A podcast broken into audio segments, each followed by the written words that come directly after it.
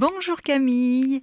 Alors, comment faire? Est-ce qu'il vaut mieux vivre avec des remords ou plutôt avec des regrets? Mais ni l'un ni l'autre, Valérie, ni remords, ni regrets. Alors ça n'empêche pas qu'on en éprouve. Alors je dis éprouver, en fait c'est une erreur. Les remords et les regrets ne sont pas l'effet de nos éprouvés, justement, ni de nos émotions, ils sont l'effet de notre mental. C'est pour ça d'ailleurs qu'ils ne servent à rien.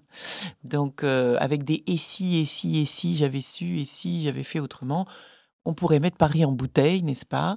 Or, je ne sais pas vous, mais moi, je n'ai pas du tout envie de finir dans une bouteille, enfermée. Voilà, donc euh, l'idée, c'est que si je veux aller euh, librement vers la suite, le plus librement possible, eh bien, plutôt que des remords ou des regrets, peut-être que derrière les regrets, j'ai éprouvé le chagrin, le chagrin d'avoir euh, perdu, laissé telle ou telle situation, mais surtout ne jamais oublier que mes chagrins essentiellement de mes désirs. C'est-à-dire que si j'ai du chagrin à avoir perdu ça, ça veut sûrement dire quelque chose de mon désir, de ce qui est important pour moi dans mon équilibre, dans ce que je souhaite pour ma vie.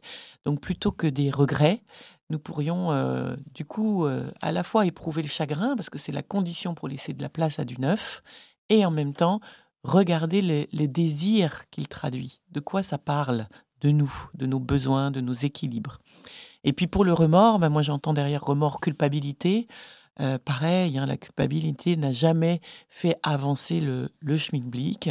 En revanche, je peux euh, éprouver là aussi euh, euh, bah, le besoin d'aller réajuster quelque chose avec quelqu'un à qui je me rends compte euh, j'ai fait du mal ou que j'ai blessé volontairement, involontairement. Euh, voilà, en tout cas, on a toujours fait chacun du mieux qu'on peut, sinon on aurait fait différemment.